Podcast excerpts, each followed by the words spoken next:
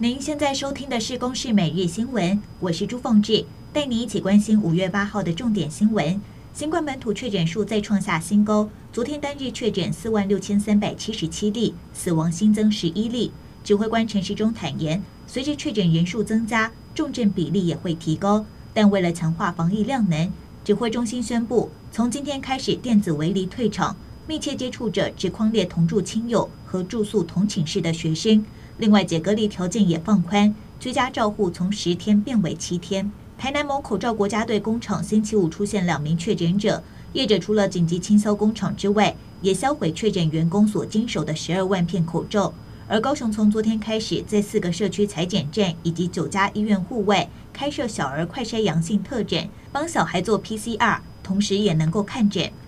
台北市长柯文哲昨天晚间和台北市各大医院院长、副院长进行视讯会议。共商疫情洪峰来临之前，北市医疗资源和人力如何做出妥适分配与部署？柯文哲会中希望法规松绑，授权各个医院不需要经过中央就可以直接开立解隔单，以加速病患出院以及周转率。